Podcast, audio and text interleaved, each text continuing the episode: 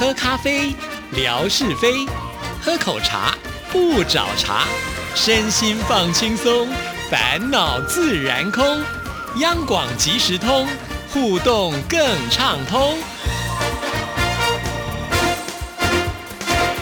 亲爱的听众朋友，大家好，欢迎收听今天的央广即时通，我是谭志毅。今天是生活美学的时刻，文哥来了，文哥您好，Hello Hello，志毅还有所有央广即时通的听众朋友，大家好，收听央广即时通，生活好轻松。我觉得文哥还是很厉害的，因为呢，他在微博当中所掀起的话题，他会不断的在做延伸，就好像那个石头啊丢到池塘里面去之后，那个涟漪啊不断不断不断的这个扩张出来啊。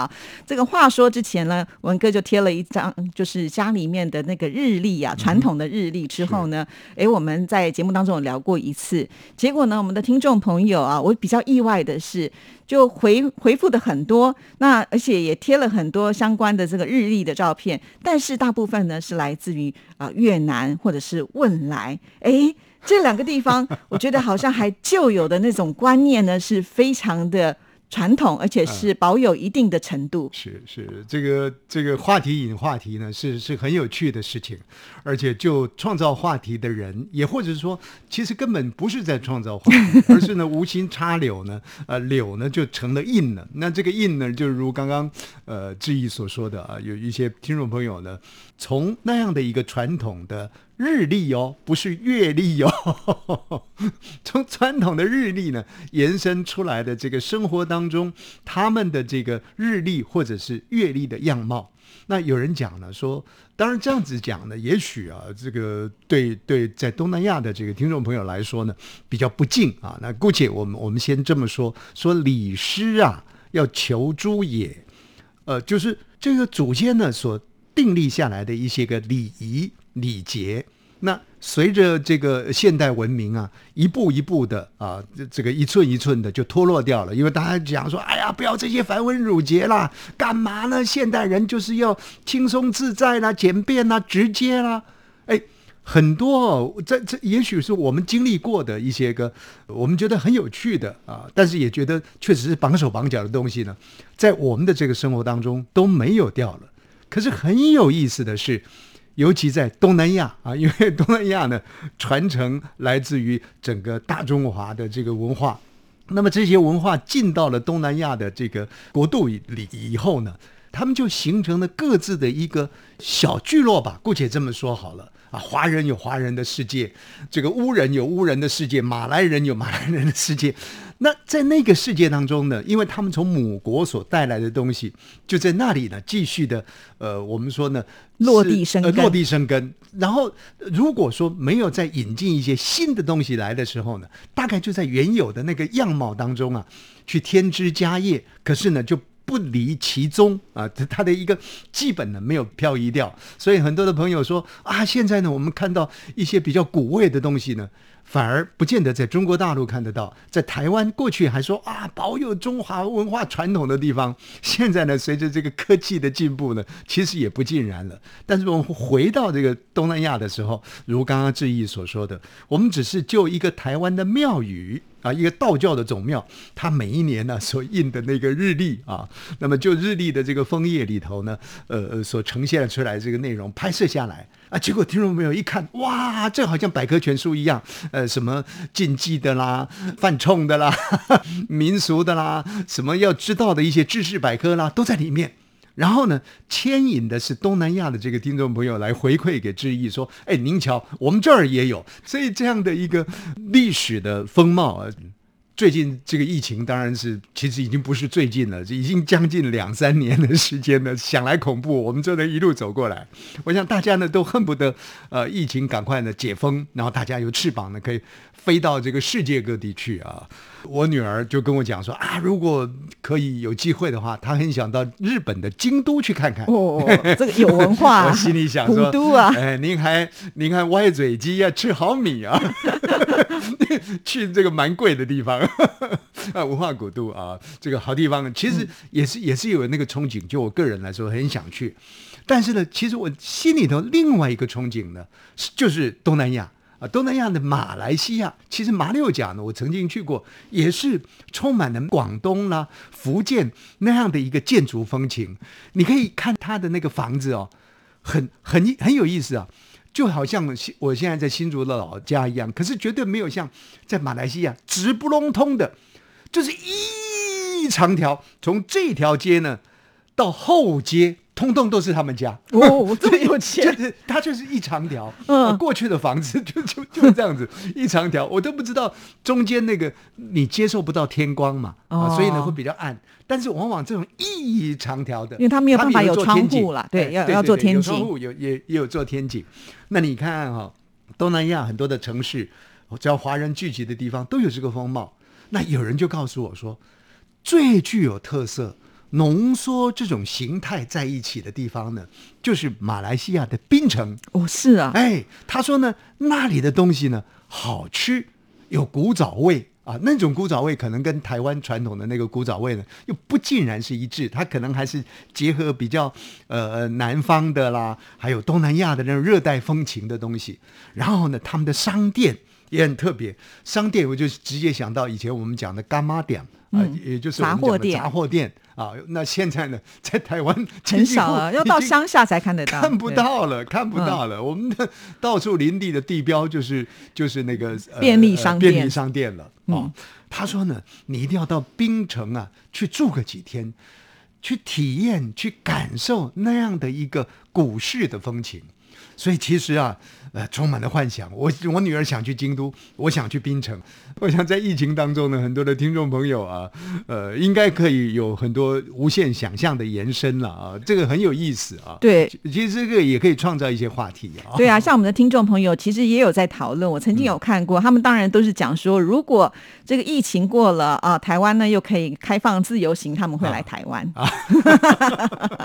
其实基本上台湾开放自由行是没有问题的。对，好像是从中国大陆呢到台湾这边来呢，对呃，有做了一些个限制呃限制啊，所以这个还是必须要两岸之间呢，呃，有所调和了。但是我相信呢，总是时间在走啊，很多的事情呢，其实呃由紧到松呢，它也是必然会经历的一个过程了啊。这个这个是我们在这个疫情当中啊，跟朋友们聊聊这样的一个话题。那还有啊，嗯我我觉得最近也很有意思。我看到一个资料，在疫情当中呢，很多人都窝在家里头。其实，呃，你说你看你的手机，我看我的电脑啊，他看他的电视啊，等等的啊。那越来越个人化的这个时代里面呢，其实很多都是戴耳机，哦对在看啦、在听啦、等等的啊。尤其在这个大众运输系统上，你就会发现，哎，几乎每一个人都是戴着耳机。是对，我就很好奇，常常看到一些运动的那个照片，很多的运动员，或者是不要讲运动员，一般健身的那种英姿呢，那有有人就会戴那个耳机，可是这耳机呢，它不是塞在这个耳孔里面的，而是呢把耳机啊挂在呃我们说太阳穴的这个两旁。我心里想，这这什么耳机啊？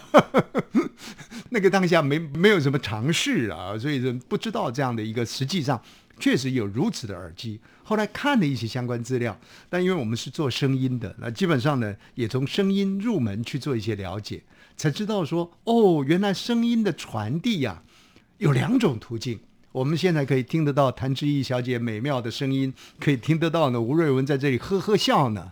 基本上，您是用这种所谓的气流传动的一个方式，把这个气流传动呢到了您的耳瓜子里头，然后呢进到您的耳膜。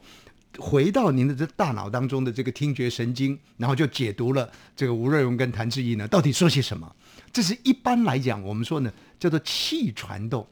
可是呢，这个声音的传动，说还有一种呢，借由骨头的传动。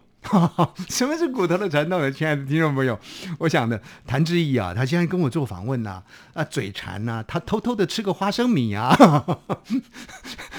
他嘴巴不动啊、但是呢，轻轻的动，他自己听得到他吃花生米的声音，咕咕咕咕咕咕咕，咔哧咔哧。那那那那为什么呢？为什么呢？就这人就说啊，那因为他吃花生米太靠近他的耳朵了，所以他听到了。其实不是的，那是因为呢，在咬这个花生米的时候会产生震动，这个震动呢就透过我们的骨头去传动到呢耳瓜子里面，传动到呢我们的这个头颅里面啊，就产生了这个声音。所以呢，开始人家告诉我们说呢，其实声音呢有另外一种叫做骨传动，就骨头的传动。那有时候我们会觉得说啊，我的声音呢真好听，好自恋呐、为什么呢？因为你的声音呢，当你这样说出去的时候呢，你是两个声音混合，一个是骨头传动啊，这个很自然嘛，从你身上发出去一定是会有骨头传动，还有一个气流传动，声音出去产生气流回受到你的这个耳朵里面，所以呢，你好像二部重唱啊，两个声音混合在一起，你就会觉得说，哎，你的声音好听。但是事实上呢，别人听你的声音呢，它不是你的骨头，它的骨头也没办法传动的那么厉害，它基本上是气流传动。所以你的声音如果薄的话呢，那基本上它就会听的是比较薄啊。这个是声音的训练，我们另外再讲。但是讲到这个骨传动呢，很有意思。其实啊，我我戴那个耳机啊，我不太喜欢戴耳机。如果果真要戴的话，我大概也戴单边。啊，为什么？因为我觉得两边都戴的时候，好像这个耳朵呢都都被塞住了，外面的情况我没有办法掌握。但即便是戴单边的时候呢，我还是觉得不舒服，总是觉得说有一个东西呢塞在那个地方。后来看到讯息说，哇，居然有这种骨传动啊，可以把它弄在这个脑门子上面啊 的这种耳机呢，我觉得很好奇，就想说，哎，看有没有机会呢，可以去买这个骨传动的耳机呢，来听听看。那这个骨传动的耳机呢，其实也有它的一个好处，像有的人呐、啊，他比较重听。那我们知道重听都用那个助听器嘛，助听器哦对，助听器其实简单的原理就是等于一个喇叭呢放靠近你的耳道，那声音呢比较容易传到你的脑神经里面去。但是呢，有的人呢耳道耳膜之间呢，它会出状况，它是在那个阶段里面呢，那个段落里面呢没有办法连接。反而这样的人呢，他好像听不到，他用骨传动的方式呢，哎，就可以让这个声音呢传到他的这个大脑里面去解读、判别别人到底说我恨你还是我爱你，啊很有意思。那那我就想到这个志毅呢是读音乐的，对对，以前我们都讲说啊，贝多温、贝多芬啊，多么了不起，创作了那么多的作品啊，如何如何的，哎，他是耳朵聋了之后创作的。当时我就在想说，你少骗人的，这耳朵聋了之后怎么创作乐曲的？对他当时就是用这个骨传导，也就是说，在他的嘴巴里面好像含了一根棒子，然后呢再去接触那个琴音的声音，然后透过那个骨头的力量传动呢，然后才刺激到他的大脑。所以在那段时间的时候，他就是用这样的一个方式来创作音乐，这是真的。这有意思。那这也是因为他的这个音乐基础很雄哦，厚那当然了，哦一般人可能不容易是。因为 听音辨位啊，辨不出来了。但是当当然，大家讲说，这个一般的这个耳机，就是就是塞在耳朵里面的这个耳机，跟靠骨传动的耳机呢，基本上来讲，塞在耳朵的耳机呢，就是我们一般人嘛啊、他的这个音乐啊。掌握呢那种节奏啦，那种震动呢是比较清晰的。但如果你要听骨传动的耳机来听的话呢，基本上不听音乐，都是听的呃这个口水多过茶水的什么央广鲤鱼台啊，都是听说话性的东西啊是，它是。就是适合用骨传动来加以运用。是。那我不晓得今天还有多少时间了，没有时间了。没时间了，下次再聊。用骨传动延伸出来了，我们怎么样子把人的这个声音呢，把它创造的更更圆润、更丰富？好，我们好。很非常的期待，谢谢文哥，谢谢，拜。拜拜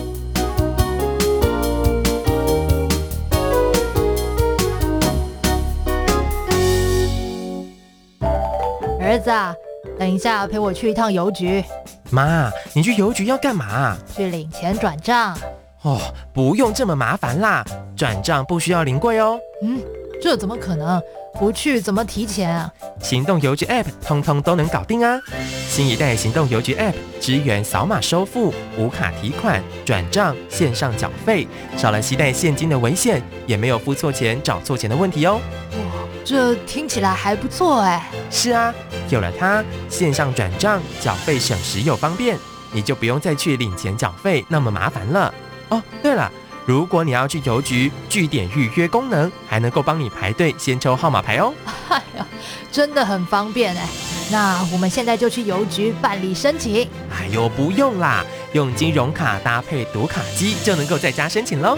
现在我们就上邮局的官网查查吧。以上广告由中华邮政提供。